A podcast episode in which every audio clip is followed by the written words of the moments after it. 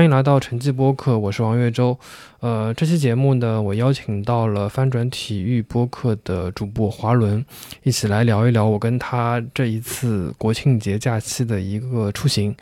呃，这个出行呢，就是我们到了一个，我我我估计啊，可能是我们这一生可能至少是这十几年之内吧，就是可能会就会只会去过一次的一个地方，就是陕西汉中留坝县。啊，在那个地方呢，我们我们其实也做了一些这种有点类似于像徒步的这样的一个旅行，然后也见到了当地的这个呃女足的一个基地，因为那个女足基地近两年是培养出类似于像邹梦瑶啊这样的一个女足的一个新星啊，然后我们这期节目就会讲一讲我们这次呃旅行途中的一些见闻。呃，也跟大家来分享分享那个地方女足的一些故事，包括他们为什么能够培养出这么多人，以及他们现在可能面临到的一些问题。呃，华伦其实是已经第二次做客我们这个晨间播客这个节目了，然后也跟我们听众打声招呼吧。Hello，我是华伦，我回来了。嗯，好。然后呃，我们首先还是讲一下这个刘坝，这到底是在什么一个地方？呃，我我们先我先讲一下，就是我们这次是怎么去的吧。就到了那个地方，就整个的一个旅途所花费的这个时间，然后所用到的这个交通工具吧。呃，我记得我们那天是一早在浦东，先呃飞机呃大概是三个多小时吧，到汉中，汉中的成固机场，那是一个军用的一个机场。呃，我们去的时候其实我没有感觉到，我回来的时候就是。乘务员、空姐就很明确的说：“你的这个遮光板就不要打开，一直关着。嗯，然后可能你要到接近长三角这个地方才能让你允许你打开。嗯，所以我就感觉那个地方可能就不一般，因为就是在秦岭的，也不是旁边嘛，就秦岭的山凹凹里面。嗯嗯，所以就很很敏感。然后呃，到了成固机场呢，其实那个地方就应该算是呃汉中市的一个郊区。”呃，汉中市的地理位置其实离陕西的省会西安其实还挺远的，嗯，大概还有大概两三百公里的这么一个距离，嗯，但是那个地方呢，其实离呃四川的广元其实挺近的，嗯，啊，这个近其实体现在这个呃食物上比较明显，就我们后来就是可能吃的几顿饭里面有蛮多能够感受到他们做菜的这个风味，就是跟四川当地会比较接近，嗯。啊，然后我们先坐车到汉中，然后再从汉中一路大概也要开了有一个多小时吧，再到留坝县的县城，然后真正到那个就是营盘县的那个女足基地，啊，其实去年应该是去年吧，去年呃七八月份的时候，中国女足集训。就是去亚洲杯夺冠之前的一次集训，其实也是在那个地方。嗯，啊，真正到那个营盘村的国际青少年训练基地，其实还要大概一个半小时左右。嗯，啊，所以说这个地方交通是非常非常的不太方不方便。我不知道华人就是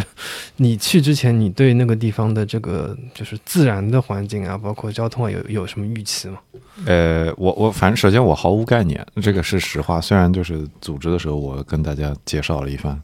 但都是都是看文字上的材料，然后我们这行里面有那个蓝熊体育的傅荣老师，然后因为他是这个陕西人，他是宝鸡人，他之前就跟我说这里肯定会很漂亮，然后这个山中间，云雾缭绕的，所以这个是我的期待值，所以基本上是符合的。然后，但是我可能对于这个地方有多难走，还是有一些低估。我本来觉得就是陕西应该。就我想象中那个难走的程度是新疆的那种难走程度，不是陕西的难走程度。但是发现难走就是远嘛，就但但就是基础设施有的会，我觉得就是差一些，或者是就是进山的地方，我觉得就在我的想象中，就那个桥已经搞得非常好了。但其实我们去，我们觉得有的地方它还是。也就是可能还可以做得更好，就是我们正好去的那几天在下雨，然后老有山体泥石流，我们基本上老赶上。就但不是说我们车看到了，就是你你你你会开到哪儿，然后你就要绕过去，或者是路上很明显的是，刚刚滑下来的石子在路上，嗯，所以这个是我之前完全没想到的。然后他到山里要开好久，这个也是。嗯，车程其实还还还挺长时间，挺耗精力的。嗯嗯嗯，对，这个交通其实其实挺支援那边的一个发展的。嗯，因为我后来查回来查资料，就才发现，就那个地方，特别是搞足球青训那个营盘村，就当地可能可以就是往外出售的这个经济作物啊，可能也就一种，就西洋参，嗯别的其实真的都挺难的。嗯嗯，嗯对。然后我们我们就讲讲，就是先讲讲就是那个地方的一些，还是讲一下自然的一些东西吧。就是第一天我们呃到达那个地方走的那个就是栈道啊，就我到现在我其实还是 蛮印象蛮深刻的，嗯因为就是这些东西，比如说在上海，比如说在江浙一带，你真的要去走，你绝对没有可能，就是可能就踏出你自己这个呃住的地方十分钟一刻钟的距离，你就可以走上那个东西，然后再走个十公里左右，这可能性不大。对最起码你要是坐个车到一个很荒郊野外的地方，或者走到山里面去，啊、你才能走。但是刘坝这个地方呢，因为它本身就是在秦岭的一个山谷里面，啊、好像就是在很早就是秦秦秦汉这种时期吧，它其实就是一个连接四川跟陕西当中的一个要道。嗯就很多这种货物啊，包括这种，包括这种兵，其实都是通过这样的一个栈道来走的。所以说，当地政府好像也是去年吧，就是花了其实比较大的一个呃投入来去造了一个沿一条小小河的一个绿道吧。嗯它那个绿道其实总长度还挺长的，十公里左右。然后它每一段它自己的一个特点，有些可能是上面有顶棚，有些可能沿河，嗯有些可能就是呃，就是一些呃地面上有它自己的一些设置。嗯，就我不知道你自己走下来这个，你有什么样的感受吗？就除了稍微累一点之外，呃，风风景真的很好，非常嗯好。我我就是它是有河，沿着河的同时，就是两边是山，然后有农户的家，所以就是它的形状。就是大大约是有走汽车的公路在这个河的另一侧，嗯那边是稍微宽敞一点的。然后我们这个绿道是只能走人的，基本上只能走人嗯，但也有的部分车可以到，因为它这个绿道修的就在旁边的农户的家边上，所以有的农户他们开车真的是要走这个绿道一部分，就是嗯拐进来。然后但下面那个河滩呢，嗯、我觉得还是石子为主，就没有不是都都应该都不算没有什么沙滩的，就是河石子那种石子滩。嗯。然后河水还是应该算是那个是个黄河支流，所以它泥水其实还挺浊的，嗯嗯。但是水流还可以，因为我们赶上那几天都下雨，嗯。呃风景真的真的相当好，对，嗯就很安静，嗯。呃，不不怎么受打扰。就我们刚去的时候，我们同行的比较熟悉当地的人说，当地人其实已经看习惯了。就是他嗯他们天天见这个山里的景色，但是对我们来说，这个你在江浙这一带其实不是那么容易。我我不知道浙北有没有绿道可以达到那个效果，但是、但是我估计人不可能那么少。嗯，对对对，那个那个绿道，其实因为这两年上海在就是也是花了很大的精力在搞这个黄浦江跟苏州河周边的这个人行步道，包括骑行慢就是慢行的一些东西嘛，嗯就那个就是刘坝的那个绿道给我的感觉，其实跟上海这个比一点都不逊色，只是说它，只是说它是放在刘坝那个区域里面，嗯。它使用的频率肯定不会像上海这么高，也不会像上海搞得这么网红，天天上小红书。嗯，就很多人来推荐什么的，对。而且刘坝这样的绿道，就是因为我们是只走了它这一条嘛，然后据他们当地人说，其实他们在呃城中还有一些别的，像嗯。环山绿道啊等等，就可能我们因为时间嗯限制没有去，但那个其实也是我相信可能会比这个更好更好一点。就是单说这个绿道，它这个这个设施其实已经很完善了，嗯就是。就是你看它的扶手啊什么的，还有木板啊，都是嗯都是很好的，就没有跟安全隐患没有任何关系的那种，嗯就不像有的地方他们说的绿道，其实可能开开开发的不是很好，这个已经是非常完善了。嗯嗯嗯，对，就还有一点，就我们刚刚可能没有就是着重去说，就那边的一个气候，因为我就是去之前我做好的一个心理预期，就那个地方会很干旱，就是会很干燥，就跟这种大西北啊，因为西安肯定是很干燥的嘛。北京，我我离我我的预期就是跟北京差不多，嗯就那地方可能特别到秋天，可能就是要需要大量的补水，不然可能要流鼻血那种。但嗯没想到落地之后，感觉那地方跟上海这个江南地区差不多嘛，嗯 只是说那个地方因为。那个确实是属于北方，稍微有点冷，所以这个也是蛮出乎我预期。所以说整体在那边还是还是比较舒服的，而且确实山上是郁郁葱葱的，就不像那种大北方那种山。大北方山，因为其实都一般来说其实都没啥绿植的嘛，那个地方还是照片拍出去，特别是在那个球场里面拍出去，正好是秋天嘛，嗯，就是颜色非常非常丰富。是它它降雨很丰富，对而且那个山上的树都很。就状态非常好，它嗯而且明显不是说静种下去的，就是就是它一直是这个状态。对你你对那边吃的东西有什么特别的，就是有回忆的东西吗？我公平的说，我自己觉得稍微有一点单调。虽然第一天吃吃挺开心的，就是我们第一一天片是吧？吃菜豆腐那天，就早饭是哦菜豆腐跟米皮，对吧？嗯就是它是米皮是辣的，然后嗯菜豆腐。菜豆腐没有什么味道，应该就是酸菜加上大块的豆腐，给你个大方块儿那种两大块儿。嗯其实就管饱是肯定管饱，量挺大的，嗯而且非常的便宜，就是很符合这种我想象中这个这个县城的状态。嗯但是对，就是因为就跟我跟王月洲有点像，就是我们去我去之前也是我想象中是一个陕北的模样，但是我们去的其实是陕南，嗯而且是秦岭以南，所以它的不仅是景色，还有饮食习惯都非常的四川。就其实很像一个四川的山区，嗯。所以就这点上，就是期待值上就会有一些不一样。包括嗯。我们下来的时候，我们同行那个小伙伴他是四川的嘛，他就方言上就对上了，嗯，就就跟我想象中，就结果我们同行的两个陕西人，他们嗯。对不上，但他们都是在宝鸡长大的，就话是对不上的，所以这个就这个有点意外。嗯嗯嗯，对，就早早饭确实，我当我我那天就是，呃，最后一天回程的时候，就是到汉中市，就那边早饭其实吃的也是这样一个东西，嗯只是说他们做那个，嗯，就是那个粉皮用的材料可能不太一样，嗯嗯嗯做出来颜色可能是偏这种褐色的，因为它好像是用那种面粉来做。然后我们第一次做的，我们我们第一次那个早上吃的那个，啊、有点白色的那个，它是用米来做的嘛。嗯然后早饭这个其实满满的碳水化合物，对对对，包括我看他们就是就是后面因为要讲到他们足球那些少年嘛，他们早餐其实也是满满的碳水化合物，嗯，就基本上这个蛋白啊什么的，可能也就是一个蛋里面，嗯，嗯。有有相应的这些元素，它其他的肉啊什么的，其实。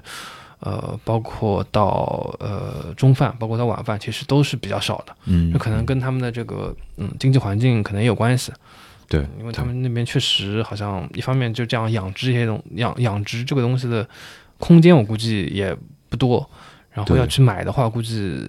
估计价格也挺贵的，运输啊这方面的成本。对对对对，所以我们我们到后面几天，呃，到晚上我们真的要去吃一些呃所谓的一些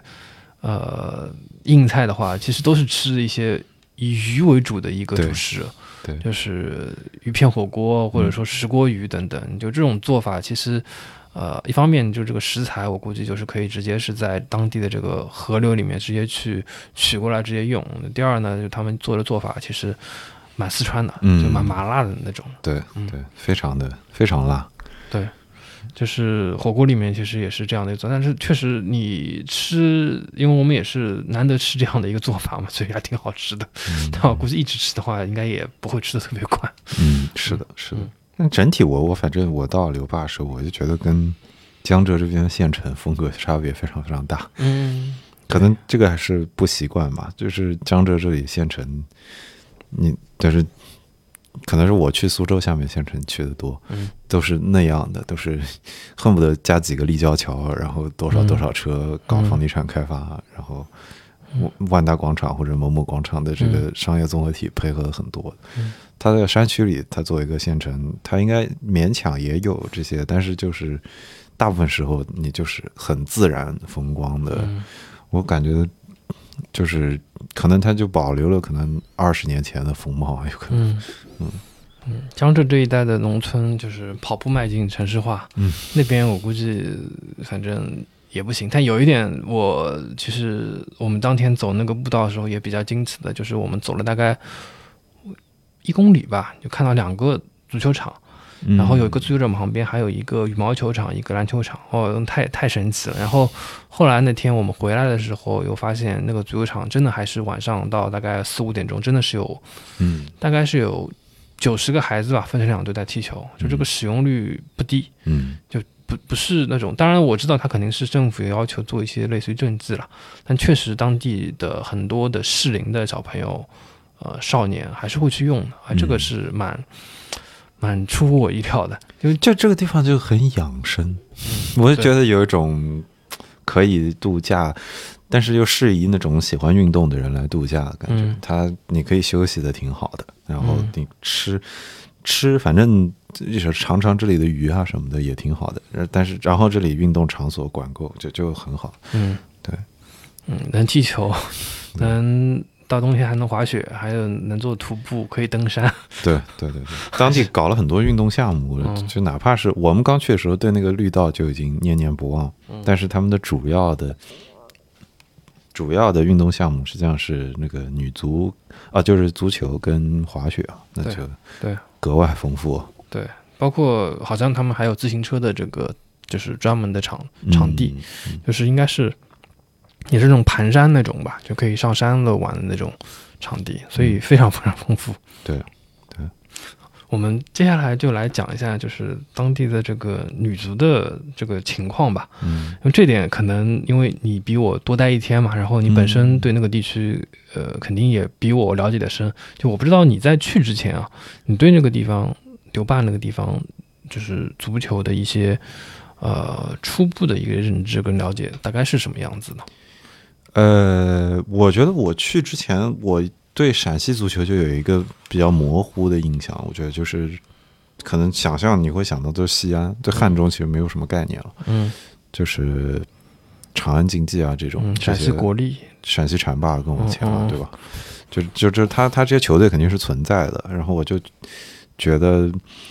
但首先就是真的到了这个地方以后，就是自然环境就不一样，这个整个期待值一下子就变得不一样了。嗯嗯，我我反正这里的足球的氛围也是，就是当地他们真的弄得还蛮好的，嗯就是就是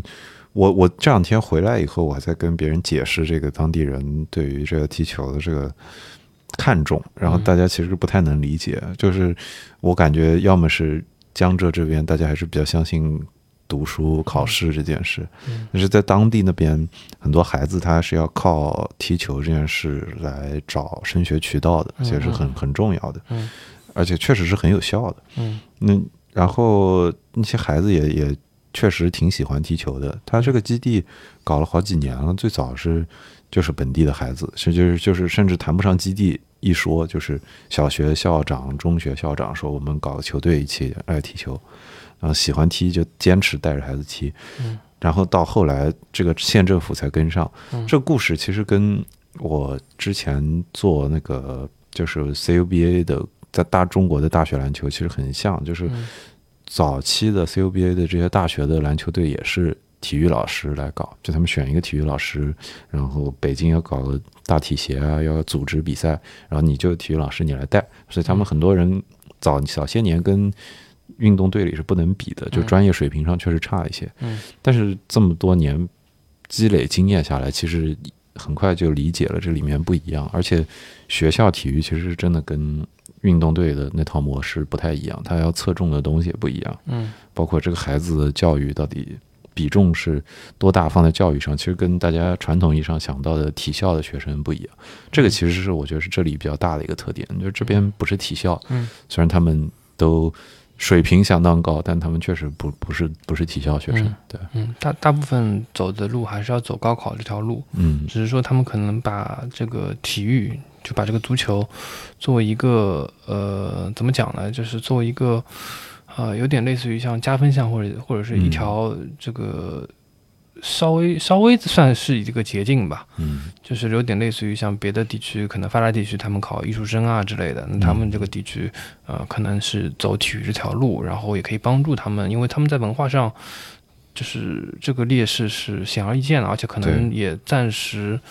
你肯定呃搞不了艺术，生的，这个地方怎么搞艺术生？对对对这播音老师我不知道五公里、十公里内能不能找到一个。嗯对，文化课劣势其实短时间内也弥补不了，因为他们这个地方估计也很难去吸引到很嗯就是就是比如说头部第一梯队的那些老师嘛，就去了也不太会去那个地方嗯啊，所以说他们可能是寻找到了足球这么一条路。然后确实这两年我听他们给到的数据是每年有三四十个学生吧，就是能够靠这个足球，然后去拿到比如说高水平运动员或者说什么级别运动员，然后去靠这个，然后进入呃类似于像二幺幺、九八五这样的一些高校，嗯甚至说里面更优秀的，那可以足球确实踢得好，他自己也愿意，那可能可以直接往职业这条路上去发展嗯啊。所以说，就是这是一条呃非常就就他们当地人来看来，其实已经是属于一个很成功的一条路径了。对对对对，而且就是再不济，因为当时我们碰到那个呃有一个张校长嘛，张素阳嗯张校长，就这个张校长也挺有意思的。就他首先他不是体育老师，嗯他是一个教数学的老师。对，就是只是说这个人他可能对就是教育这件事情可能是比较热啊，然后对足球这个东西呢，呃也挺感兴趣的。嗯所以说，在他们那个就是一开始的那个陈军，啊、就陈军的话是对算是他们一开始那个校长是吧？，对对就在他们的这个呃张罗之下吧，因为他们就一开始是把足球作为一个尝试性的一个教育项目来去推，嗯然后推了之后，才慢慢大概那个时候是应该是零八零九年吧，才慢慢就是推了几年之后，才慢慢在一三一四年的时候有出这样的一个效果。嗯而且陈军他当时跟我们介绍的时候，他有在说，就他为了去推这样的一个足球，让大家就是所谓的统一意识嘛，就组织这种关于足球的一些大讨论。嗯 就让大家，不管你是跟体育、跟足球有没有关系的一些老师，包括一些行政人员，都得嗯去参与到这个就是呃这样的一个活动中来，然后大家意识上统一了，才能去把这个事情给推下去嘛。因为一开始我估计其实也不容易，因为你在一个这样的一个公立机构里面来去推这样的一个事情，肯定是不容易的。然后正因他们这样坚持之后，因为肯定是要有个时间的嘛，才会出现后面一波一波这样，啊、包括有国字号球队，有这种就是正常高考途径的学生，啊，这个我觉得算是他们的一个实验，包括他们的一个教育，其实是应该算是已经取得了一个阶段性的一个成功了。是的，是的，是的。现在回头想一想，在这种地方搞运动还是相当合适的。它首先就是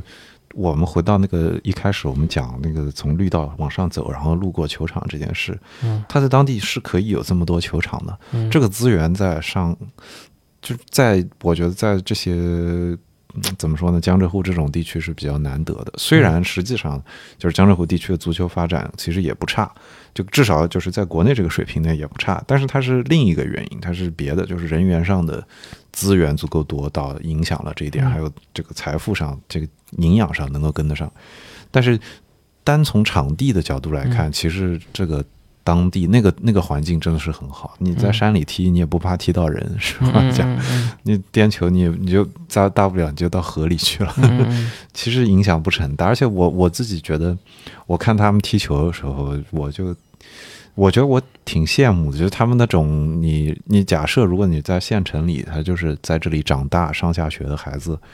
他每天就是面对这样的自然环境，就真的是。就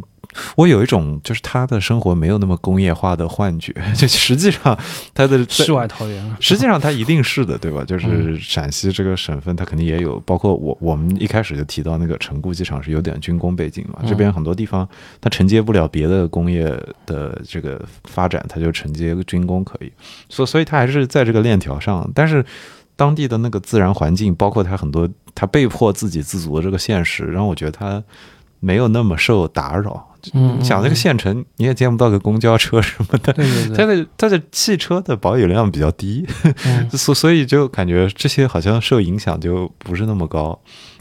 感觉孩子都是很多东西就是自己走路走。你想，嗯你现在你在上海长大一个孩子，他肯定他是跟着地铁线走长大的，就跟嗯在东京长大那个山手线就是你的家，对对对对对对。就就就他们那边就是、呃，因为张校长就是他只，因为是我们那天跟他访谈时候，他也说到嘛，就是如果没有足球的话，这些学生因为那个地方其实很多这种。就是这些孩子，他们父母这一辈的中青年，其实都是出去打工的，因为当地嗯确实没有这种很多工作机会、赚钱机会，就是那种留守儿童，包括他们可能爷爷奶奶这一辈的留在当地，嗯所以说这些学生其实是很容易呃走上歧路的。嗯因为他讲了很多这方面例子嘛，然后他就说，就足球就是这个东西作为当地的特色之后，其实帮助了蛮多就这样的小孩。就是至少吧，就把他们这个旺盛的精力能够在足球上去做一个 做一个发泄，就是给他们是有一点事情可以干，然后当中可能有一些人能够踢出来，当然很多人是可能是踢不出来的了，但确实是一个蛮好的一个，就是回到这个足球运动它嗯。本意的这样的一个就是就是这样的一个含义嘛，是就是就是帮助人去更好的去运动，就更好的去就是让他的健康能够保持住，就这样的一个东西。包括又是在这么好的一个小高原，就一千多一千多米的这么一个环境当中，然后空气也不错，那些小孩儿他。就你在城里面，你踢球这件事，实际上就假设你是从小学或者是更小的时候开始踢，其实你是时不时时刻刻要考虑升学这件事的。那他嗯这个时候说的不是压力，而是说，就是你可能有更好的机会，或者嗯你应该去读一个市，就比如说发展机会更好的学校。嗯那当地孩子没有这么多选择的时候，他的生活就简单了很多很多。嗯当然，这个不是说他们没有困难，实际上有相当多的孩子，他们来自家庭条件本身是很困难的。嗯但是就感觉他嗯不需他不考虑这么多问题，他他我很确信你在上海抓一个小朋友，他对于就是我的这个学校在普陀区还是在宝山区还是在黄浦区算什么档次，嗯心里是有概念的。但当地的这些孩子，他他也没有这么多好想的。我嗯没有选择，有有有有一天他们能到西安去，其实都已经是就中学上已经是进一大步了，嗯所以他感觉就他们就是专心踢球，然后做自己的事情，其实是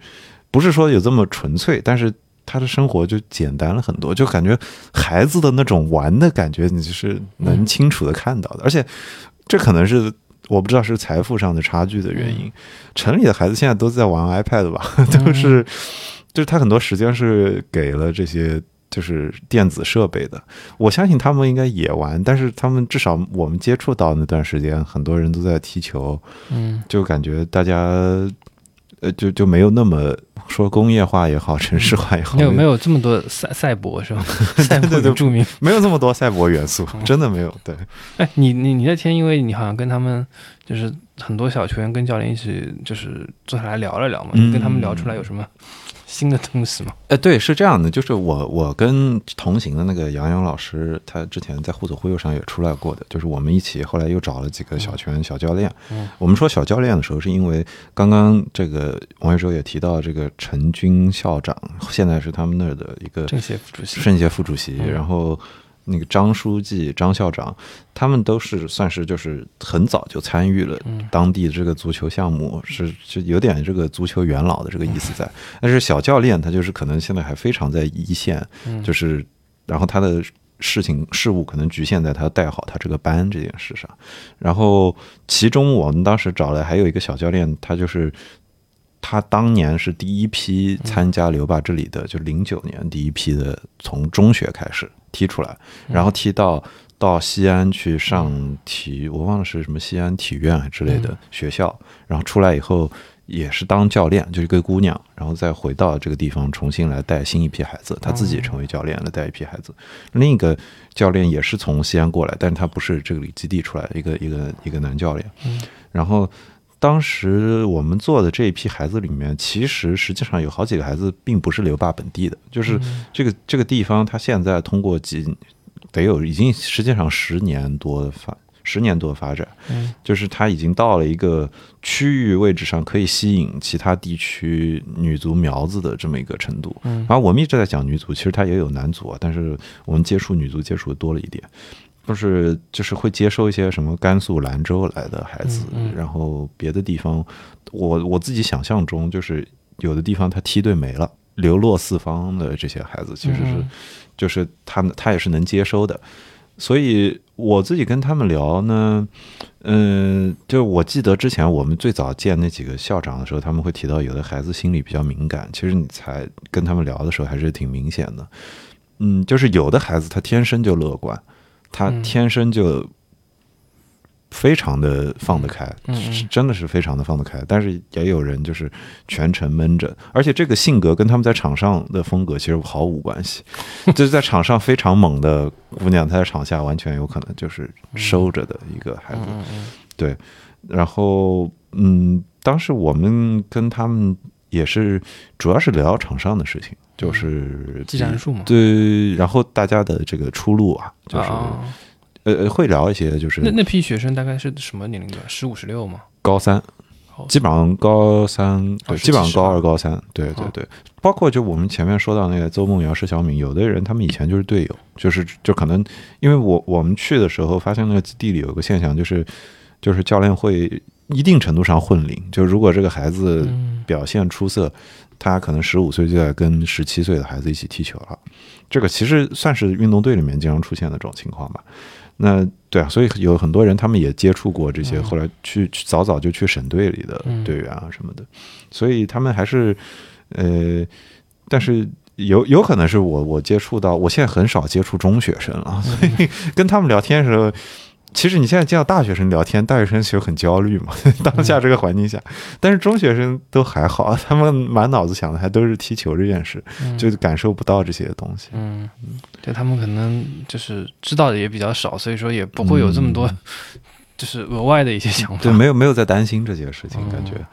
嗯，这还还是在想踢球，然后位置自己的这个比赛上的进步，对他们对输赢应该比较会看重。相对来说吧，其实还是挺有意思的。比如说，他们会解，他们很清楚的意识到自己的水平，因为首先在陕西省里这个地方之所以后来就是他足球基地发展这么好，是因为他成绩好。就他作为一个县城，他的水平基本上跟西安最好的学校或者西安的省队是在一个一个一个档次上的，就差别是不大的。嗯甚至他这那里的球员。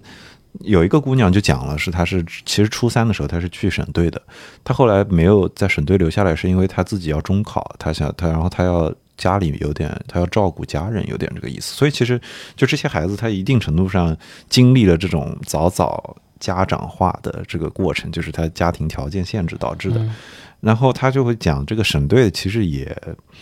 就是就是也有点乱的，有的时候。就省队要出去凑个人比赛，他也不不一定真的凑了全省最好的孩子，他有的时候就是你能抽上来就可以了，所以就出现了。他说当时好像抽了一个留坝的什么，本来在这踢守门员的孩子上去也去踢了比另一个位置之类的，就是其实其实好像感觉在青训体系里他没有这么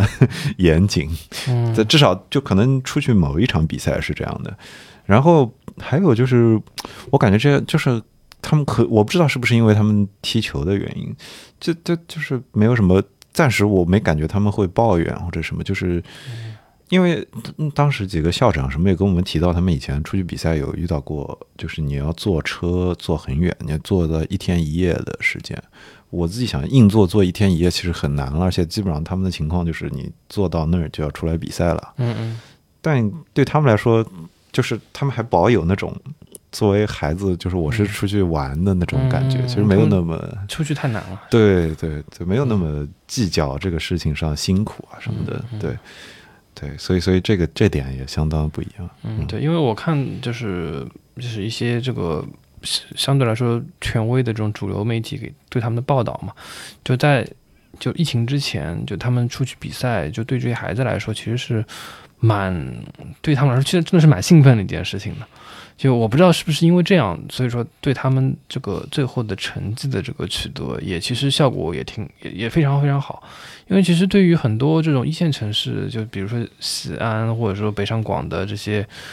呃，就是足球小的足球运动员来说，他们其实到某一个别的省市去比赛，对他们来说可能已经比较稀松平常，就当做，因为他们比赛机会其实并不缺嘛。而且去外部去旅行啊，去长见识的机会更加不缺了。嗯那对于像刘爸这样的孩子，普通的一个学生来讲，其实是没啥机会出去见世面的，嗯出汉中的机会我估计就少。嗯然后他们因为足球，呃，既可以呃出汉中，也可能可以出陕西，嗯啊，甚至说可以出国。那这个机会对他们来说，这个诱惑力就很大很大了。嗯，所以他们也可能是，嗯，因为这样，所以说他们会把这个足球这个事情看的也会比较比较重一点，而且确实是有很多榜样，很多这种嗯优秀的案例摆在面前嘛。嗯，应该我我觉得还是家庭条件的限制原因比较大。我记得他当时那个教练举了一个说条条件比较好的一个孩子，指的就是一个普通的一个西安的姑娘，嗯。就是就是他可能家里面就是说是西安嗯。过来的，嗯嗯，这已经算是条件比较好的了。嗯。那你可能跟城里的孩子肯定没法比。对。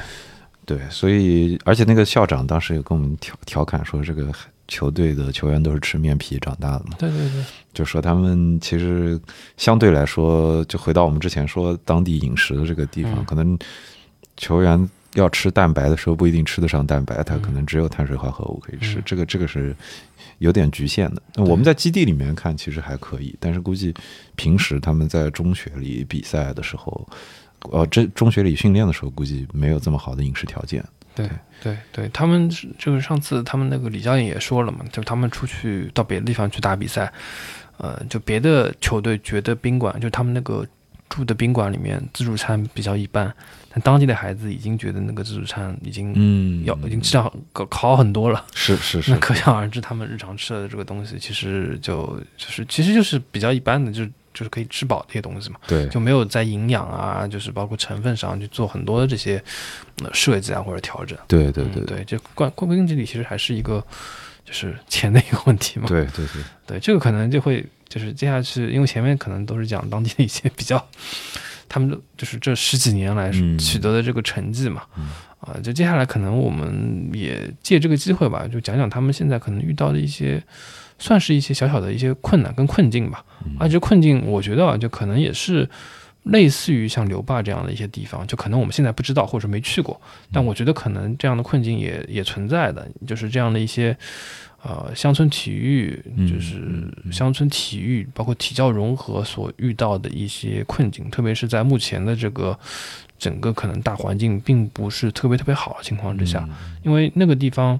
据我们了解，就是那个足球，就是那个学校刘坝中学，包括他们搞足球，呃，就是投资其实更多的话来自于教育局、财政局的一个嗯拨款嘛，嗯因为他们并不是一个市场的一个主体，你就不可能像一个。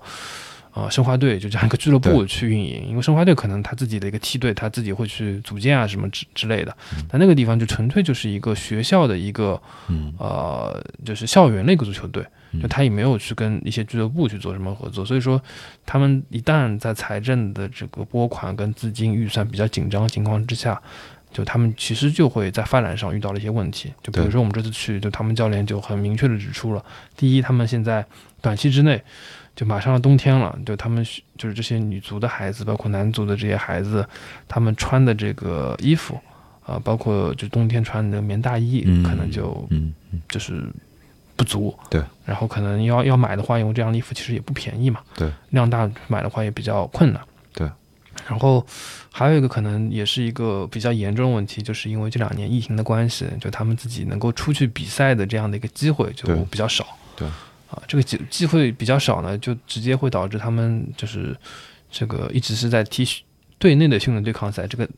这个水平啊一直不可没法对有一个很高的一个提高。对对对，啊，然后后续的话就是他们整体的一个运营，呃，就其实还是就是他们这个钱哪里来嘛？因为他们现在，呃，我们听下来，我们了解下来，呃，他其实还是没有一个比较开源，就是开源去赚钱的一个办法。对就更多的钱其实还是来自于，比如说每年夏天有很多的一些周边的运动队会到这边来去进行一个夏训。嗯但夏训之后，呃，就是这个地方怎么样赚钱，其实还是一个未知数，不知道。对，就是这个是一一有一部分我感觉是就是全国的体育这个环境的原因，就是嗯。就是这不是不只是女足，不只是足球，嗯。你哪怕是就是今年就我刚刚举 CUBA 的例子，就是大学生男子篮球吧。这个今年的那个亚军，全国亚军广工广东工业大学，就是作为全国亚军，他们是出了名的，就是正常集训之后，简单练完就会全国出去打比赛，而且有很多就是野球，是为了挣，算是一部分是为了挣钱，嗯，但应该不，这个不应该，我不确定是有多少是能力。对，有有有一些可能是这个原因，就是大家有的人会调侃说广工是个那个体能特别好的队伍，因为他们全国打比赛，就是一直保持这个强度。但是就是我觉得这个也反映了一部分，就是就是他不是梯队建设，他不是跟着职业俱乐部的梯队，所以他的财务财政上想要自己去创收，作为一个学生球队，比较这个难度是是不是是摆在这儿的。那全国亚军尚且如此，刘坝这边这个县里面的学校就更是了。嗯何况他们出去一趟，其实真的很很困难。嗯嗯，我我自己好奇的是说，呃，就是主要当地它这个环境，就像你刚刚说到棉衣这个问题，嗯这个是没办法的，就是它这个天气导致了这个现象，就是它它其实这方面支出是不少的，嗯但是他们怎么短期内没有没有没有什么看到特别好的地方，呃，特别好的能能够立刻带来变化的方案，就像我们当时去，当时聚集选这个时间，其实一个部分的原因是那个陕西省的青年的足球赛本来是在这个时间段的，但是因为疫情的原因，它也就没有办下去。那这种变化，其实对于青年队的孩子来说，尤其是某某几届的青年队孩子来说，有一年他踢不上比赛，嗯影响是非常非常大的嗯。他有可能就是有三个名额你踢出来了，这个名额就是你的，但是没有这个比赛，那就完全跟你就没有关系。所以本身就是不说资金，就说这个上升渠道上，这个影响就就相当的大了。然后我自己就好奇，就说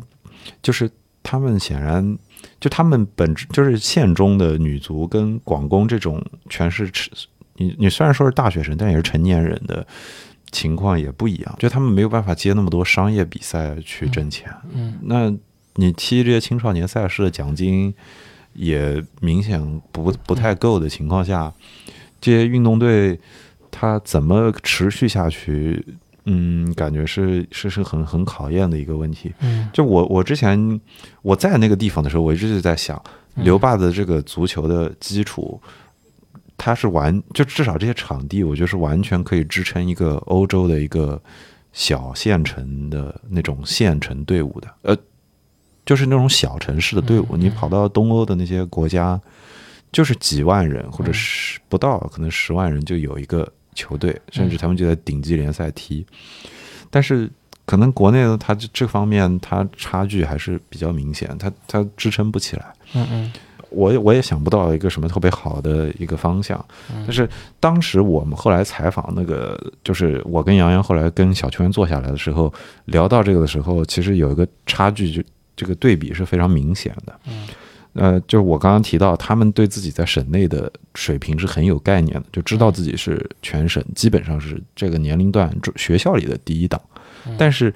他们跟有他们因为我知道我是南京人，他们就是跟江苏女足去比。那江苏女足他们就知道，不管是哪里江苏来的队伍踢我们，差距是非常大的。是你们高还是他们高？就江苏踢他们踢八九个球是很常见的事情。上海也也是校园队嘛？对，也是校园队。嗯然后上海也是，就上海跟江苏都算是全国就是发展女足这边是可能肯定是跑在最前面。嗯所以其实这趟我回来了以后，我坐在上海的那个城市的地铁里面，我其我我一下子就对那个地铁的那个公益广告里面略过那个办什么什么嗯足球比赛，一下子就对那个那个画面就印象就就会注意到它了。因为之前我不会去管的，但现在你就突然意识到，这个城作为一个上海，做个城市，它这些这个方面的赛事的资源，我们再不匮乏，跟啊再说它相对差一些，跟山里面比，真的是差距非常大的。而且它这里的地形的原因，它就算是他跑去江苏跟个学校踢，其实难度还是没没有什么难度的。嗯，对，因为上海市内的比赛并不少啊，就嗯，就是你随口说说，就看那种这个成年人以后的这个职业比赛就有非常非常多，嗯嗯嗯，就是给企业之间就是去去踢的。嗯就还还有另外一点就是。因为学校体育我确实不是特别了解，我只知道就是可能是有一些以前退役的球员嗯在自己去办一些这种嗯，在跟某某些学校就是全日制的这种基础教育、九年制义务教育里面学校去办了一些足球的这种青少年培训班，然后里面可能有的可以踢出来，或者他们选出来球员会输送到上海的这几家就职业俱乐部去。嗯呃，就是这个是青少年这一点，然后企业这点就是有非常非常多的，包括上海市足协举办的比赛，包括就是可能企业之间民间办的比赛。对，因为我以前在那个上汽集团嘛，嗯上汽集团就我那就是我那个时候就上汽集团特别把这个就整个集团的足球队就交给我们这个公司来去做运营。嗯就因为我们的老板比较喜欢踢球，所以说他就招了大概有二十几个，就一一整个足球队的这样一个人嘛。这里面也有你，呃当当然是没有我，我我我我踢我肯定是够不了那个格的。就我我去的话，大概是到二队三队这个水平嘛，因为他招了很多这种退役球员，啊，就以前可能在申花队曾经到过一线队，但各种原因退下来了，不踢了。那他们呢又想就是找一个正常的工作啊，然后呢，他们足球特长呢也可以在我们这边发挥一下，然后就去踢上海了各类的足球比赛。我记得就当时他们反正是拿了很多的这个奖杯，就各种名字，然后最终是拿到了上海应该算是职业足球的最高的一个奖项，叫做诚毅杯。嗯因为诚毅杯它的冠军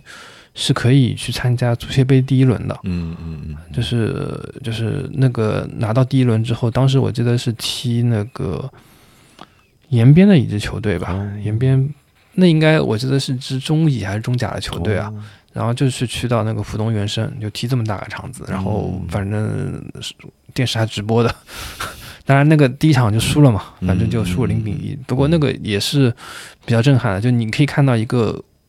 就是企业的一个足球队嗯。大概是怎么个嗯。运营，这你说的这种，我我我姑且把它理解为，就是在这种一线城市里的体育资源丰富，是就是由因为丰富，所以它积累下来了一种一些比赛或者一些队伍。嗯这个在北京、在广州也不少的。就比如说在广州，就是不只是踢十一人制的，踢五人制的也多，所以在广州有自己的粤超，它比全国的五超可能都还要发达，嗯就是氛围非常好，而且也有这种老板几十年支持。嗯然后北京的城市联赛也是的，就是有这种，嗯也是算是小企业主，然后坚持去踢，嗯就是搞了十十几二十年的，一直在坚持的。但是这个跟真的跟他们山里面，就我、嗯我估计西安都有点悬，可能就是勉强也有，但是在他们省里面的其他地方的汉中的那个氛围，你看起来就很难支撑这种成绩比赛了。所以我当时我们在的那个地地方的时候，不是跟那个校长什么在聊。我们有给他们提到那个村 BA 的那个故事嘛，就是贵州的现在今年嘛还是去年爆火全国的这种村里的篮球赛，因为他当时也是在一个山洞里面搞篮球赛，嗯然后也是一下子就变成全网热点了。那我们就在想，这个就是最终的最终，村 BA 它那么火，它还是个比赛，它就算是在乡下，它还是个比赛，但是它可以通过这个这个这个短视频的形式或者别的东西，它传播出去，然后一下子变成这么多人关注。但他本地一开始那个热度也在的。我在留坝的时候，我一直在想，首先它那个基地的那个那个那个球场，嗯其实条件相当好的，而且踢起比赛来，你也完全可以坐旁边，有观众席啊什么的都够的。他们说好像也可以坐个几千人的样子，就是还是一两千人肯定可以的。嗯我就觉得，就是他承接比赛的那个条件是在的，他就是受这个路费的影响，受这个路的条件影响太大了，没有办法出山，难度还是很大。所以这点上，包括我们后来就是我最后回来，我从汉中回来的时候，坐火车的时候一直在穿山，你看这个感受很强，就是没有这些桥，其实它真的很难。这这个地方的人，他们想出来，或者哪怕是就是嗯他都不是出来，我就是对外交流，其实都难度相当的大。嗯我我们也一直在想吧，就是就我我我不知道啊，就是到时候大家有没有一些好的案例是这种，就是偏远一些的地方，他们的运动员是怎么怎么怎么嫁接，怎么怎么怎么多去积累比赛经验的。嗯那我自己就感觉，我身边认识很多，就像你刚刚提到的这种上海市内，他们那不管是企业的这种工厂的嗯队的这这种球队，还是学校的体育，我有我见到的就是有这种，虽就是虽然很少，但是就是专业的就是篮球培训的工作室，他带上海的中学生，就是帮他往这个运动水平的提升。嗯这个其实门槛，这个而且他们就是付得起这个价格，嗯能够能够维持这个服务。我只我觉得就是这种，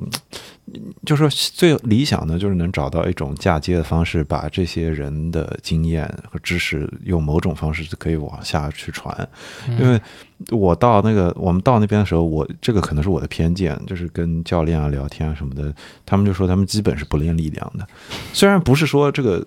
这个问题很大，而且小学生就中小学生，其实可能力量可能确实不是那么要求高。嗯，但是我跟那些女孩聊的时候，她们自己是有概念的，就是说她们跟那个上海还有江苏来的球队对抗是完全不行的，就就是身体的差距是很明显的。就是当然了，你你首先你连鸡蛋都吃不上的时候，你再说去练力量，可能确实 你估计就是那种。牛排、牛牛肉之类比较好，可能是很少吃，很少吃。对，但是当地也有牧场，他可能就是吃不起。就是当地就在县里面嘛，就也有牧场的。嗯，所以，我我还是我我就得想到一个什么比较理想的办法，或者是世界范围内这种有没有什么好的例子？嗯，就是他可能就是这种能支持这种县城出去的。就是我因为我我那天就在想这个事情，就是。就是以前这个还在虎扑上很有名，就是国内那个体育论坛上，嗯，呃，就是不是有过一个说是中国人中国球迷集资买西甲球队的那个故事，我不知道你们那好像是个山山下的球场，对，埃瓦尔就是西班牙的那几年唐辉嘛，我记得。是唐会吗？好好些人，好些人，好多人。然后那个西甲的，就是他那个队现在好像应该还在西甲，如果没记错的话，要么前几年。就降级了之类的，他还用了一个日本人，那个踢球踢得很好的。我去过那里，那年在我在西班牙的时候，我特地去了，因为我当时正好是在毕尔巴鄂，我是算是个骄傲的幻想嘛。然后我在毕尔巴鄂那个地方，离毕尔巴鄂过去了也就几十公里吧，嗯，也真的是在山里头的，嗯，就是然后当地人听说我要去，就非常的费解，为什么你要去这个地方，很偏远的，然后。我就跟他解释说，有这个中国人帮他们集资上西甲这件事情，就很很有意思。然后他们也觉得，就就就反正一串西语，这个文明不文明的感叹词，居然还有中国人来我们这要看这个。但是埃瓦尔所在的那个地方，它特殊就特殊在，它虽然是个山里，也是个县城，但它是有很强的工厂的基础的。嗯，它的经济，它有产业，对，它有产业，而且它那个产业是祖传的。我后来以前我回来的时候，我自己爱好，我还去读这个西班牙足球史，嗯，然后他会相就会提到一点，就是本身西班牙足球这个传承最早也是就是跟矿业开矿发展是相关的，嗯，英国人来做生意来开矿，然后。埃瓦尔所在的那个毕尔巴鄂，就是巴斯克这个地区，本来就是搞钢铁产业的。然后埃瓦尔那个地方，它好像其实已经有几百年的制钢的历史了，就是这种工匠制钢。然后那工匠就聚集在那边。然后他可能虽然毕尔巴鄂是个大城市，就是这这整个巴斯克区可能就几个大城市，但是他那些小县城是各有各的特色的，而且他们影响力是是是很强的。它跟其他的西班牙的其他地区都不一样，因为只有这个地方是高山的，其他地方山没那么多。但是他们那个经济实力是在的，所以他那个足球的网络才可以在。就是就是大家熟悉足球的人可能听说过那个毕尔巴鄂竞技有那个用本土政策嘛，就是只用我们巴斯克区的球员。他那个政策是建立在像这些。埃瓦尔这种小队伍、小山区，他们的经济支撑还有工业水平维持在了一个可以供养一个球队的情况。虽然当地的那个球场实际上很小的，嗯，那个球场也就坐个几千人，也就加个顶棚差不多了，没没真的很小，而且基本上也就那几块，就剩下就是那种像街头球场一样的那种东西，就就跟我们在留坝在绿道第一天看到那种，就可能再大一点，稍微再大一点，大不了多少了。但是它是可以把这个基础打好的，但是感觉，嗯，所以所以回说回来，我感觉就是你提到的这个工业的底子要有，然后这个经济的这个基础实际上要有，不然它是一个自我造血的能力嘛？对，它不然你用什么东西来赚钱？它是有首先得有钱，它撑不起来，所以它，嗯，我我不知道，我我我我不知道这边他们这里未来。有没有什么好的办法？开源可能要想想别的路子，嗯，比较难。如果他们因为现在其实他们还是把这个东西作为教育的一个，就是分支在做嘛，就这个嗯我觉得挺好的，确实是能给当地的，就他们现在去用足球这个方式来去切入，已经对得到了很好的效果。就我脑洞大开一下，如果说他们。呃，也可以让这些就当地的孩子有更多接触一些别的运动的一些机会，其实也有可能也可以去帮助这些人成才的。对，因为也有很多别的运动，其实国内其实也比较稀缺，比如说像什么冰雪项目啊等等对。其实如果其实也也其实这个这个这个体育成才率就是看一个概率嘛，就看一个金字塔嘛，嗯就你确实练的人多，确实里面当中会有。极个别的能够到，比如说全国这个级别或者世界这样一个级别，对就这个我觉得可能性还是比较大的，而且对于那边的孩子，因为确实比较能够能够吃苦来干这么一件事情。还是那几个老师，他们可能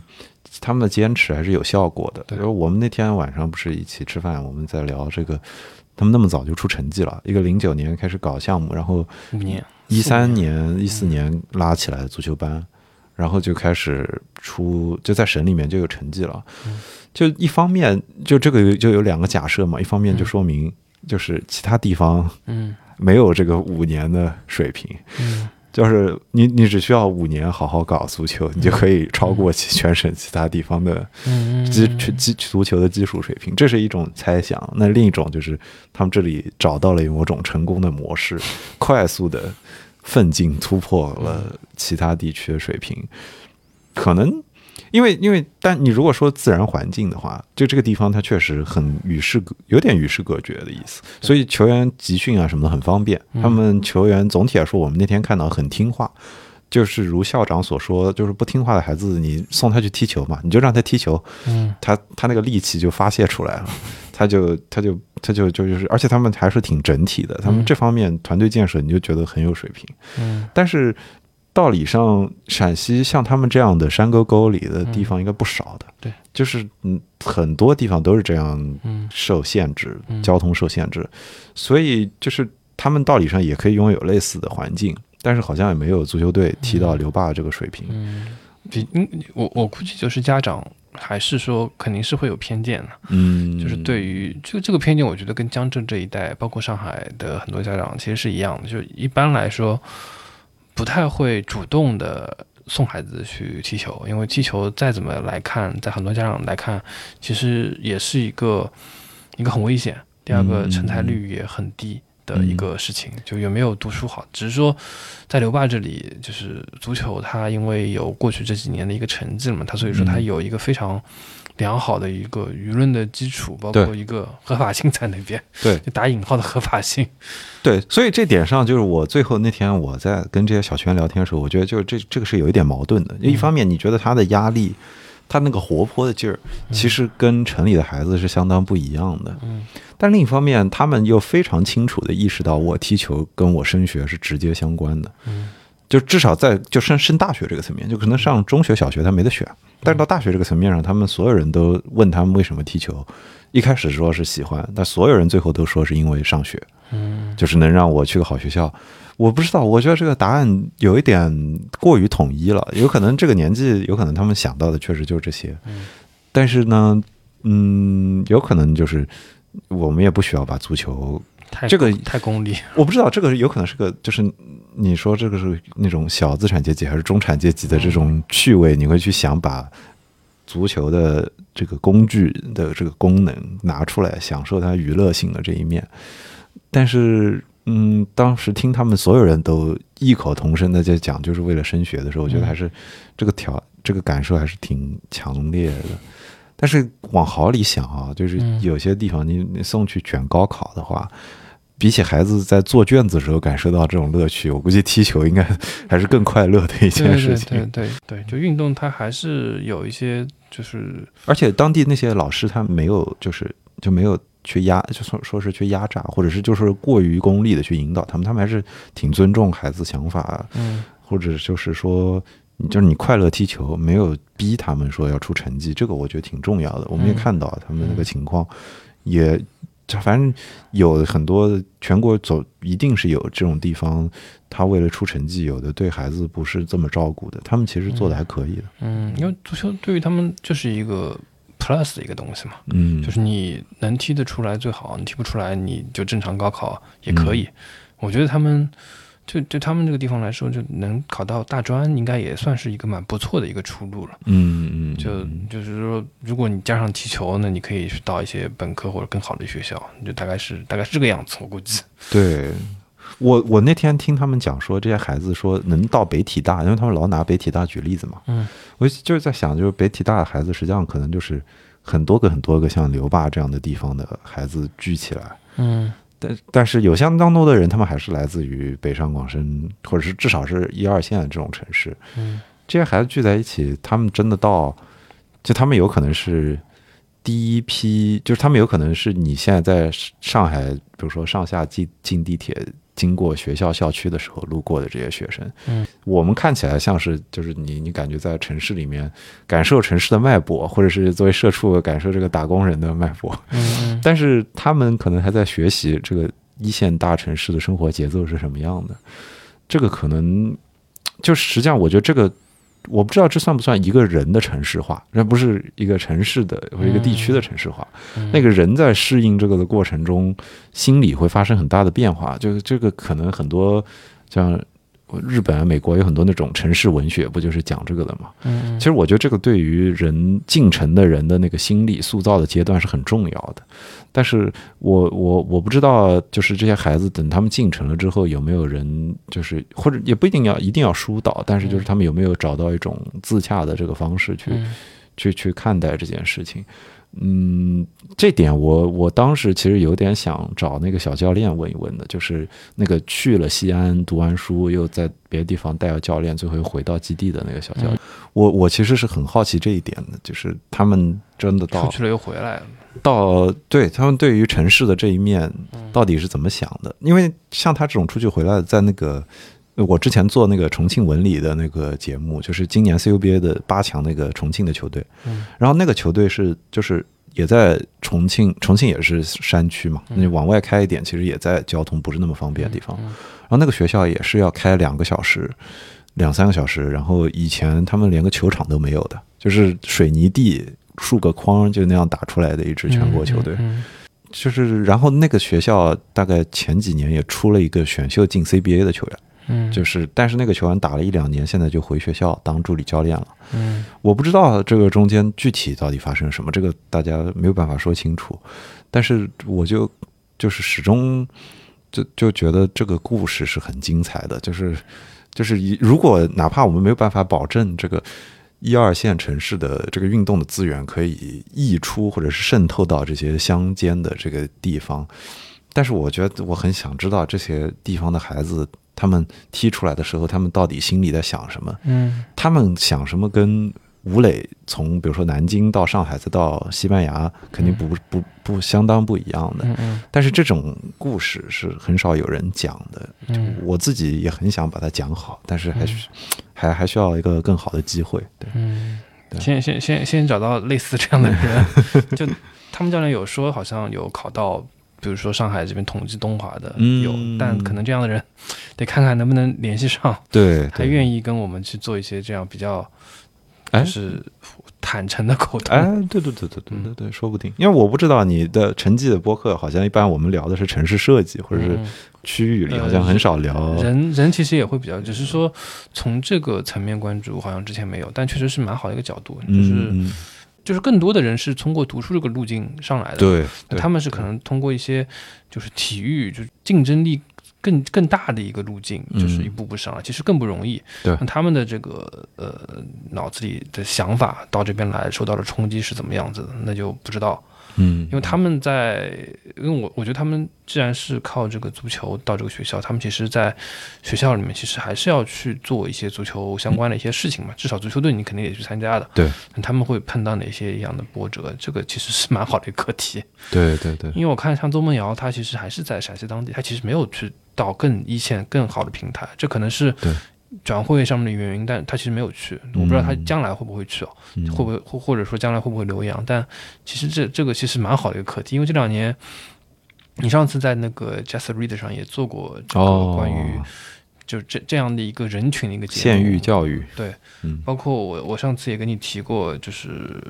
好像也是一个北大的老师吧，他去做、写了一本书，叫做《读书的料》，嗯，就关于这个呃这些学生的一个文化生产的原因，就这个其实是蛮值得去关注的一个东西，就有点类似于像小镇做题家，你你你你嗯。做题做出来之后，到大学包括后面可能是进到大厂之后，就整个的一个心理上的一个想法啊、落差啊，包括得到一个东西。其实但他这里是小镇运动家，对小镇运动家，对，真的是。他们。我哎，我不知道，我我这我我脑中就一直有这幅画面，就是写一个小镇运动家见到了一个，就是一个上海，比如说他到同济来了，然后他见到了一个上海非常好的家庭长大的一个姑娘，从小在 Pure 在 Super Monkey 的这个健身房中间穿梭，嗯。然后就他过往的优势其实就是其实就是荡然无存了嘛，就他在嗯。足球的技能上可能也没有，就是到这个同济的平台上来说，我是我觉得就没有特别的优势了。对对对，就他能够进这个学校之后，他其实跟他同同届进来的学生其实都差不多的一个级，他可能要重新再从零到一的 做起。嗯就他这样的一级级的想法，而且现在这个大学生他本身的这个对外的交流沟通，因为各种原因吧，就疫情啊各方面原因，其实也很少嘛。对他其实更多的话还是要靠自己去做这样的一个提升，或者说做这样的一个就是重新的再适应。这个课题其实蛮值得去探讨的。是的，是的，是的，嗯，这个之后可能我们我们可以看一看，因为好像我记得你的就是听友群里面好像是有，还是橘猫的听友群里面啊是有嗯统计的研究，就是足球这个专业研究生的。哦，我我回去问问，嗯对这个我我觉得蛮值得去研究的，如果对方愿意嗯，愿意聊的话。嗯嗯嗯嗯嗯，是的，嗯，我们要不讲一讲就那个地方它需要点什么东西吧？就是如果感兴趣的可以去捐啊，或者说对，就反正今我们当时去的时候，跟教练、校长聊的时候，他们也提到了，就是一方面是像棉衣这种很现实的，就是嗯就是那个硬件的一些东西。十月初的刘爸他已经很需要棉衣了。对对，我是拿出了我在上海会穿的最厚的裤子，跟最厚的冲锋嗯冲锋衣，但你还得裹得紧一点。嗯，十月他们就要，就是我们去的国庆节，他们就要开地暖了。对对对对而且一方面这个是普通的过冬的衣服可能需要的，另一方面是就是运动的装备，其实山里面不是那么好找，他们很多运动装备是这些年出去比赛然后收下来的，就是嗯就是出去比赛有可能。有的时候比赛方会给你配一套衣服，然后你就留着。嗯所以当时我们第一天去的时候，就发现孩子们穿的衣服是不整齐的，就是，但是这个有一部分是因为他训练的时候，他就是要画出一边整色的，一边不整色的。嗯那另一部分就是因为嗯他孩子可能衣服可能跟家庭条件也有关系，有很多人他们，你实话讲，那校长跟我们也说，你不好向学生收钱的。嗯你可能我相信这个在上海的很多学校不是个问题。你跟学生说我要收个五十块钱班费，估计大家嗯没有任何，校服嘛，就是就三杯奶茶的钱，嗯两杯咖啡的钱，但是有可能你就是这就是一双鞋或者一一一个球的差别，所以这个这个也是很需要的一个事情。嗯，这些我觉得可能能帮他们打打一打底吧，就在运动这件事上确实能打一打底。其他的内容我觉得就是就是往深里讲，就是可能跟足球有更深的合作。这个可能就要看大家有没有什么好的机会了。嗯，其实就是嗯，一方面是缺一些这种。呃，既懂足球也懂这种运营的一些人才，就可能是老师，也可能是这些职业经理人。就如果是真的是对这个青少年足球的教育或者培训感兴趣的人，我觉得那个地方应该是蛮好的一个平台啊。嗯，就是可以去帮助他们去把这个体系运行的更加完善。另外一方面的话，就可能是做一些，嗯，怎么讲呢？就也不能算是商务类的开发吧，就是把那个地方的这个整体的一个。呃，足球包括旅行的这个相关的产业能够带动起来，嗯，其实他们那边资源确实是还还还还还挺不错的。就那个地方，你就想象啊，嗯。就是虽然它不是以滑雪出名，但它也有个滑雪场，所以因此我就一直在想，像科罗拉多那种那种滑雪场，嗯。他们也是在深山里，嗯。也是这种就是也是卖自然风光，然后一家人来度假的。嗯。其实那个地方的风光，我觉得是可以做到的，但是可能就是其他的配套它有点难度。嗯，对，他们的就是山里面主要还是民宿，酒店资源其实并哎，对，并并接待能力也有问题对。这个其实我去之前完全没想到，因为我我我现在我接收到的信息，长期以来都是告诉我说，做民宿的那个黄金年代已经过去了，现在都已经过剩了。什么再跑去做民宿，他要亏钱了，就是。嗯而且上海人嘛，都往莫干山跑的，莫干山都已经是那样了，嗯那么多民宿，所以所以就没想到去那里，然后村里面反复的就担心说有可能接待不过来，有可能接待不过来。哦，这个我觉得，就比如说我们第一天住进去的时候，我们住的是个实际上是县里面的居民楼改的酒店，它不是真的为您打造的什么专门的酒店。对然后那个基地的那个村子里，他们现在还在建，还嗯暂且不知道那个酒店规模有多大。嗯除此以外，就是那个足球的基地，嗯那个就是宿舍。那个宿舍本身住宿条件，我觉得其实是相当好的，对对对作为一个训练。所以我我我后来跟洋洋多待了一天，一定程度上，我觉得这个宿舍的条件是相当相当好的。你想，它还有地暖，这很夸张了。嗯但是我估计到如果比赛周期的时候，他们可能就是为运动队设计，他们可能这个也接待旅客有点嗯他他是这样，他那个其实他的接待的峰值就是在每年的嗯。这个夏天六七八九这几个月份，然后他好像接待能力目前是八百多人吧，对，然后到那个夏天的峰值的时候，就是那个就是足球训练基地里面是接待运动队啊之类的一些嗯。相关的别的周边人员，什么教练啊、后勤啊，包括他们可能有些父母啊，就只能住民宿了。嗯嗯，但因为它那个峰值跟峰谷就是差距太明显了，就像到冬天就没人了，就是周边的民宿到这个天气到十月份我就全部关掉了，所以说这个其实也是一个算是一个问小小的问题吧。对，而且我我觉得限限制他们那个那个那个开就是接待能力的，实际上是村里有多少人。对那个村本身就是我们说足球基地仅限基地所在的山上那个村，那就一百，它住户一共也就一百多户，嗯，那就没多少人，那 那他就是接待能力是相当有限的。对，但是他们现在好像在引进，就是说滑雪那个。好像他们后续想把滑雪场好好经营，从外面外聘了一个人来来做，啊所以他最终还是回到这个村里有多少人。但是就是他有一个可喜的现象是，那天我们去村里面或哦我们在县里面转的时候，他们的意思是年轻人其实是在回来的。嗯，这个我们不知道是不是有一部分是因为像刚刚我们提到那种进城的时候，你。你你会有一点不适应嘛？你说小镇做题家况且不适应，不要说你是进城务工，还是像他们，我觉得有点小镇运动家，那嗯另一条路。但是大家遇到的进城的困境是一样的。嗯但是然后，但是他们县里面现在因为开发旅游的项目越来越多了，所以其实县里面本身你搞民宿是有赚头的，嗯所以他们还是有能吸引年轻人回来的，这是个相当可喜的现象，对吧？但是本身它这个这个县的人口就有限，所以它如果要再往上一步，嗯可能它需要的是从它原有的这个禀赋上再往上跨出一层来，嗯这个可能是一个更高维度的要求了。嗯可能最终还是产业上你要有一个突破在。对对对，就是还是得引进一些比较那个高级的运营方法来去嗯打造这样的一个地方，否则就是可能还是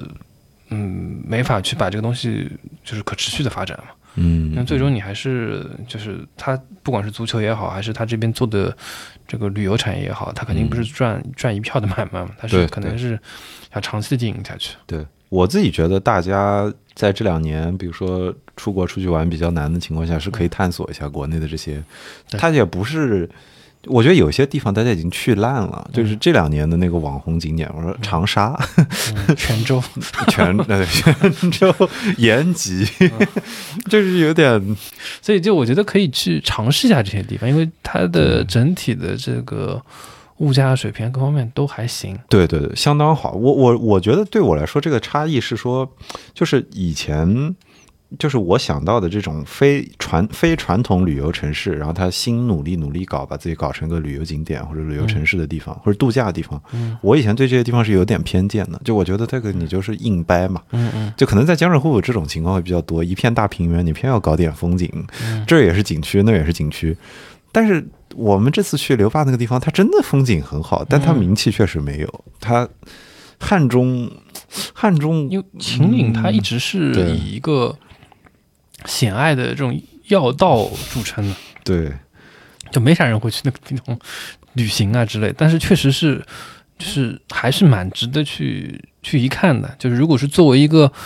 纯的这种休闲目的啊，嗯就你你真的是嗯做那种嗯考古啊、探索啊、人文啊之类的，那那个地方肯定是没啥东西可以挖掘的。是的，就那个地方就是让大家可以就是运动一下、健康一下的一个地方。它的风光真的相当好。嗯我我是觉得就是。在当地的时候，感觉他们当地人对于吸引沿海这边的旅客没有抱什么期待，基本上他们想的我就是服务服务西安对或者是四川来的地方的人就差不多了。嗯，但我觉得他那个环境其实是可以挖掘一下的，尤尤其是，那我说白了，莫干山就一定比浙北的其他的山要好吗？对，就其实我回来我我也发看看了嘛，就稻草人还真的是有一条线路去刘坝的，嗯。但不是去我们去那个地方，因为刘坝当地有别的另外一个镇，就是他是做专门的民宿的这个产业，而且嗯请了嗯。蛮有名的设计师造了那种拍照出来还拍照出来还挺好看的一个民宿，嗯。说明就是这个地方还是值得一看，对对对对对，而且不同镇有不同的这个风光，就当地都蛮重视的。是的，是的，嗯。是是个，我觉得是现在就从价值角度上有点旅游价值洼地的现象存在，所以大家可以考虑一下。对对对，因为现在我看人文类景区，像山西啊、敦煌之类，其实人也不少，嗯而，且线路啊可能都差不多，那可能还可以去新的地方去试试新的一些味道，对对对，可能是可以去打开一些新的一些窗户，是的，还特别那边有新的一些，说不定啊，就可能在看看当地这种小球员踢球的时候，过了若干若干年，出了一个这种小王双啊，哎小什么 这种感觉，这个真有可能，这个真有可能。对这个还是蛮有蛮有意思的。嗯，好，呃，然后那个我们这期节目就先录到这边。然后，因为华伦他自己之后也会就我们这次的这个主题，他自己也会做一期一期节目，而且应该是做的形式会类似于像声音纪录片这样子。对对对，对，大家也可以去关注翻转体育后续的一个更新，就关注他他的这个节目主题应该就是关于那个地方就是足球的一个故事。而且对是会有很多当地的，刚刚我们提到的这些，呃，张素阳校长啊，包括一些小球员啊，包括他们的那个从陕西西安过来的一个原籍好像是东北的李诞那个教练的一个讲述吧，嗯，会会很精彩，就关关于他们这两年的一些故事啊，包括目前碰到的一些情况等等。对希望不要隔太久。嗯，对。然后关于那边的一些情况，其实呃，他们有什么公众号什么东西没有的时候，没有，你看，对吧？那那那实际上我不小红书，小红书好像说有，他们自己的小红书吗？还是什么？好像说你，反正大家试试看，搜搜留坝。对，所有留坝关键词应该是可以看到他们这个地方一些嗯，包括旅行啊，包括体育啊、足球的一些近况。是的，因为旅行旅游是他们当地还是比较看重的一个东西。我自己觉得出去在一个自然风光很好的地方看踢走走转转，然后能够看当地他们这些未来有可能有潜质的球员踢场球，是非常有意思的一种旅行方式。嗯，我我自己那天我就跟朋友讲的，就是以前你们搞体育旅行，天天想的是怎么把人送到马德里，或者怎么把人送到伦敦，这但是国内这些地方是可以挖掘一下对，我觉得他搞这个比那种人家专门送这种 CEO 什么总裁去戈壁里面走个几天，那个还好多了。戈壁形式感实在太强了。嗯，是好，那今天我们就先到先录到这边，然后谢谢华伦，嗯期待华伦之后的节目更新。哎，嘿嘿，被催更了。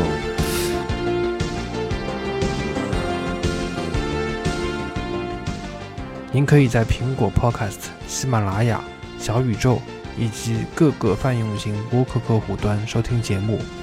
也可以在微博、微信上搜索“晨记播客”与我们互动。如果喜欢节目，欢迎在各大平台打分评论，并分享节目给您的朋友。